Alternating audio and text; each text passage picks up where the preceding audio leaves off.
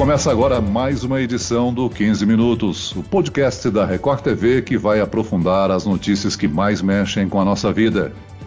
Sintomas de uma doença rara que atinge principalmente crianças foram registradas no Brasil nos últimos dias e ela pode ter uma relação direta com a pandemia do novo coronavírus.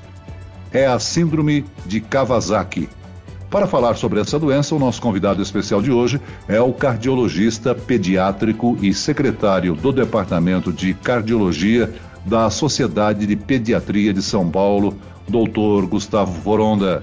Bem-vindo, doutor. Olá, boa tarde. É um prazer estar aqui. Quem me acompanha na entrevista é o repórter Pedro Paulo Filho, que trouxe as informações da Síndrome de Kawasaki no Jornal da Record. Olá, Pedro Paulo. Oi, Celso. Olá, doutor. Muito obrigado pelo convite. É um prazer acompanhar a vocês aqui no podcast 15 Minutos. Realmente, a gente viu no Jornal da Record a Síndrome de Kawasaki, apesar de rara, ela não é tão nova assim. E essa doença que foi identificada aqui no Brasil possui muitos sintomas iguais. Então a pergunta que fica, doutor, o que, que é essa doença afinal? Bom, na verdade o que a gente está vendo são duas doenças diferentes e que inicialmente foi é, interpretado como se fosse uma doença única, né, que seria a síndrome de Kawasaki. A síndrome de Kawasaki é uma doença extremamente antiga, já conhecida, que é uma doença rara, é uma vasculite e que até hoje a gente não sabe exatamente qual é o gatilho, qual é o fator desencadeante. Junto com a pandemia do SARS-CoV-2 começou-se a observar em crianças aí em meados de abril, principalmente no Reino Unido e na Itália, algumas crianças que pareciam é, ter sintomas, sinais e sintomas muito parecidos com a síndrome de Kawasaki. Inicialmente se interpretou que talvez o coronavírus, o novo coronavírus, fosse um gatilho para a síndrome de Kawasaki, mas é uma doença um pouco diferente, que a gente chama de síndrome inflamatória multissistêmica. E essa doença, a síndrome inflamatória multissistêmica, essa sim é relacionado à pandemia do Covid-19. Então, na verdade, são duas doenças diferentes. O que tem de comum no acometimento da doença de Kawasaki na síndrome inflamatória multissistêmica é que você tem um acometimento é, cardíaco é, importante com um acometimento de coronárias. E isso acaba levando a um, a um, a um um, assustando muita gente, né? E as pessoas acabam ficando um pouco mais comovidas com essa doença. É uma doença rara, mas que pode, se não tratada de forma adequada, levar a um acometimento grave, inclusive a um acometimento fatal. Então a gente pode dizer que ela está diretamente envolvida com os casos de coronavírus em crianças, né? E qual a relação da Covid-19 em crianças com a síndrome do choque tóxico?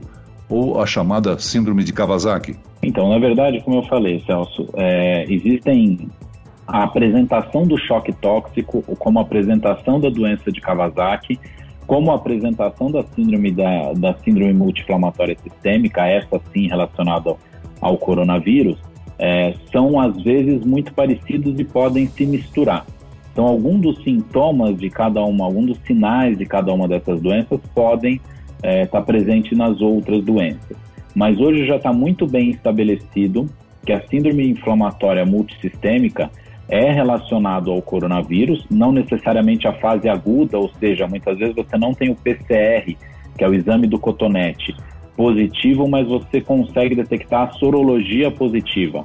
E a gente já tem uma definição clara dos sinais e sintomas necessários para você diagnosticar a síndrome inflamatória multissistêmica, enquanto que a síndrome do choque tóxico é relacionado a algumas bactérias e, portanto, na síndrome inflamatória multissistêmica a gente precisa é, excluir a presença dessas bactérias. E a doença de Kawasaki tem alguns sinais diferentes da síndrome inflamatória multissistêmica. Essa doença ocorre especificamente em crianças ou adolescentes e adultos também possuem algum risco? Então, a, a, a síndrome inflamatória multissistêmica, o que se observou, apesar da, da quantidade de casos no mundo não ser é, de forma muito significativa, um número muito significativo, mas o que se observou é que acomete crianças maiores e adolescentes, inclusive adultos jovens.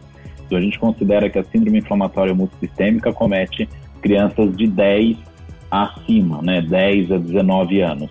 A doença de Kawasaki já acomete crianças menores, né? crianças por volta de 3, 4 anos de idade, é a faixa etária principal da doença de Kawasaki. E a síndrome do choque tóxico aí depende, pode acometer qualquer faixa etária. Agora, segundo a Organização Mundial de Saúde, sobre a doença de a síndrome de Kawasaki, só em todo o mundo foram registrados cerca de 200 casos. E só agora no Brasil a gente tem casos é, semelhantes, com sintomas semelhantes a gente comentou, inclusive, no Jornal da Record, que aqui no Rio de Janeiro, no Hospital Universitário Pedro Ernesto, sete crianças elas foram atendidas na UTI pediátrica, isso só no último mês, com sintomas semelhantes à da síndrome de Kawasaki.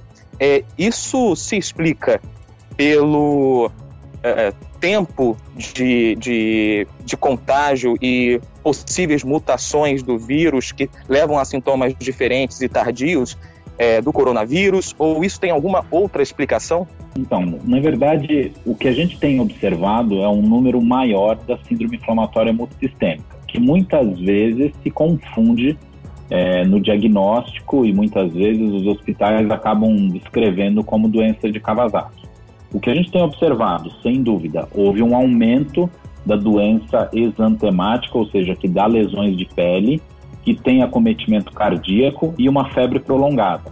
Essas características podem tanto ser da síndrome inflamatória multissistêmica quanto se encaixar na doença de Kawasaki. O que a gente tem observado durante uma pandemia, ou seja, grande parte dessas crianças sim vão ter ou um PCR ou uma sorologia positiva para Covid-19.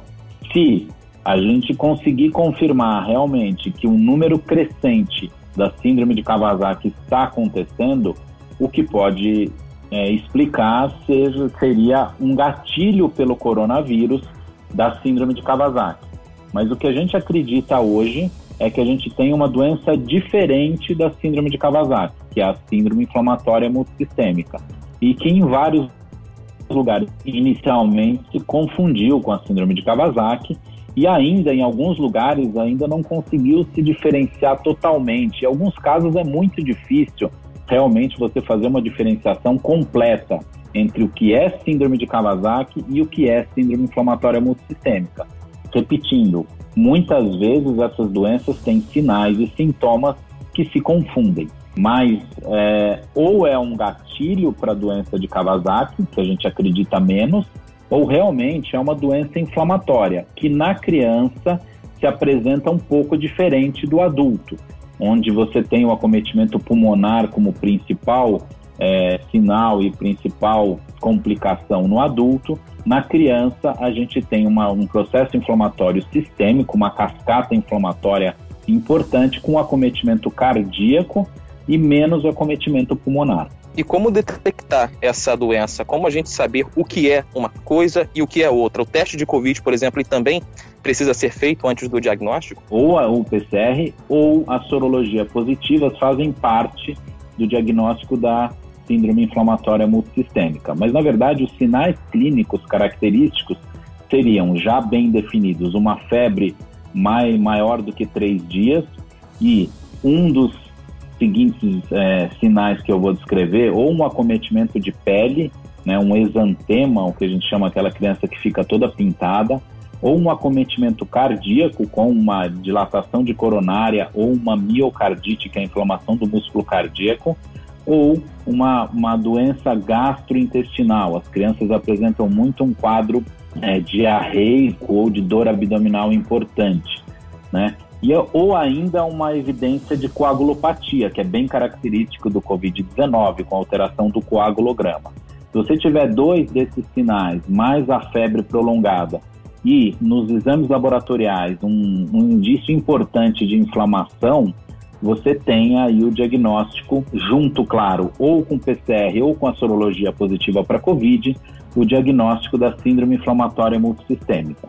Já na doença de Kawasaki, você precisa ter a febre prolongada, né, o exantema, que é essa lesão de pele, em geral uma conjuntivite importante, alterações de extremidades né, um adenomegalia, ou seja, os gânglios aumentados, e você não acha nenhum processo infeccioso, e aí se você tiver com a sorologia e o PCR para o Covid-19 negativo, você vai direcionar essa criança muito mais para um processo que a gente considera como uma doença de Kawasaki. Mas realmente, em muitos casos, você vai ter uma mistura aí do, dos, dois, dos dois quadros e vai ter uma dificuldade importante de diferenciar de forma exata, porque a gente não tem um exame específico para determinar que é a síndrome de Kawasaki. É um diagnóstico clínico. Os pais têm que estar atentos a quais sintomas que porventura as crianças apresentem como sendo a síndrome de Kawasaki, doutor. Então, Celso, isso é uma ótima pergunta. E agora, com a possibilidade do retorno das escolas, a gente com certeza vai ter muita criança com quadro febril, e é importante a gente saber a criança que precisa ser atendida de forma é, mais rápida e a criança que pode esperar. O que a gente orienta em geral? A febre vai acometer qualquer quadro viral. Se a criança estiver em ótimo estado geral, se a criança estiver sem nenhuma outra alteração é, física evidente, não tiver nenhuma lesão de pele, estiver respirando bem, estiver brincando, estiver sorridente fora do quadro febril, normalmente a gente pode esperar e observar como essa criança vai evoluir. Agora, doutor, diagnosticada a doença, qual é o tipo de tratamento recomendado? Ele é igual para as duas as síndromes? Hoje, na verdade, como até inicialmente o tratamento para síndrome inflamatória multissistêmica, como os quadros se misturavam, o tratamento inicial foi feito com gama globulina, né, que é o tratamento específico para síndrome de Kawasaki. E o que a gente observou é que a utilização da gama globulina foi muito efetiva na síndrome inflamatória multissistêmica. Mas o que é necessário, sim, a gente tem que seguir todos os protocolos de tratamento confirmados para a Covid-19. Então, na criança, a gente vai dar todas as medidas de suporte, seja cardíaca, seja respiratória, dependendo do acometimento, na criança muito mais cardíaca do que respiratório. A utilização da gama-globulina, sim, é preconizada. E aí existe uma dúvida muito grande na anticoagulação, que é feita já de maneira rotineira nos adultos e que ainda não é muito bem definida na faixa etária pediátrica. Mas, pelo menos a utilização de um antiagregante plaquetário, ou seja, da aspirina, é indicado. Mas uso de antibióticos, uso de outras terapêuticas não não já confirmadas pela literatura ou por trabalhos científicos comprovados, a gente não, não realmente não tem indicação da utilização de outras medicações. Então, é uma medida de suporte, o uso da gama-globulina, o uso da aspirina. Agora, doutor, existe o risco de sequelas ou efeitos colaterais no futuro para essas crianças que se curaram? Em geral, tanto na síndrome de Kawasaki quanto na síndrome inflamatória multissistêmica, o acometimento cardíaco é totalmente reversível. Em muitos casos da doença de Kawasaki, quando você tem uma dilatação aneurismática das coronárias, uma dilatação muito grande das coronárias, essa coronária é um fator de risco para o futuro dessa criança, sim. Né? Na faixa etária de adulto, é uma criança que precisa ter um cuidado maior para a doença coronariana. Essa, a gente tinha até, uh, até então os chamados grupos de risco. Os integrantes eram pessoas idosas ou então com alguma comorbidade, é, hipertensão, é, é, diabetes, enfim. Com esse aparecimento dessa síndrome, a gente pode, então, é, enquadrar as crianças também no grupo de risco ou ainda é cedo, não tem números suficientes para a gente colocá-las nesse grupo? Acho que ainda é muito cedo para a gente colocar crianças como grupo de risco. Em primeiro lugar, a gente já descreveu a síndrome inflamatória multissistêmica em outros países do mundo desde abril. A gente está em agosto agora e o número crescente no Brasil chama atenção mas nessas crianças todas descritas no mundo, a gente ainda tem um número de casos pequeno comparado ao, ao número de casos das, dos grupos de risco da faixa etária de adultos. Então, é um número pequeno de crianças acometidas e, além disso, a mortalidade é extremamente baixa tendo um atendimento adequado, o, os índices de mortalidade são muito baixos. Então, não dá para a gente considerar a criança como um fator de risco para a Covid-19. Obviamente que dentro de uma pandemia e numa evolução temporal, a gente precisa realmente aguardar para definir se realmente essa doença vai se, é, uma, vai, vai se tornar numericamente mais impactante, mas a minha impressão, tendo em vista o que aconteceu no mundo, é que a gente não vai ter um número de casos significativos e muito menos uma mortalidade significativa. Muito bem, nós chegamos ao fim desta edição do 15 Minutos. Eu agradeço ao nosso convidado especial, Dr. Gustavo Foronda, cardiologista pediátrico e secretário do Departamento de Cardiologia da Sociedade de Pediatria de São Paulo. Muito obrigado, sempre um prazer é, e uma honra participar do, do podcast com vocês. Muito obrigado. Agradeço também a presença do repórter da Record TV, Pedro Paulo Filho. Obrigado, Celso. Obrigado, doutor. É uma satisfação muito grande participar de um programa como esse no momento em que a informação dos remédios mais importantes para combater a pandemia. Esse podcast contou com a produção de Homero Augusto e dos estagiários Andresa Tornelli e David Bezerra, sonoplastia de Pedro Angeli. E eu, Celso Freitas, te aguardo no próximo episódio. Até lá!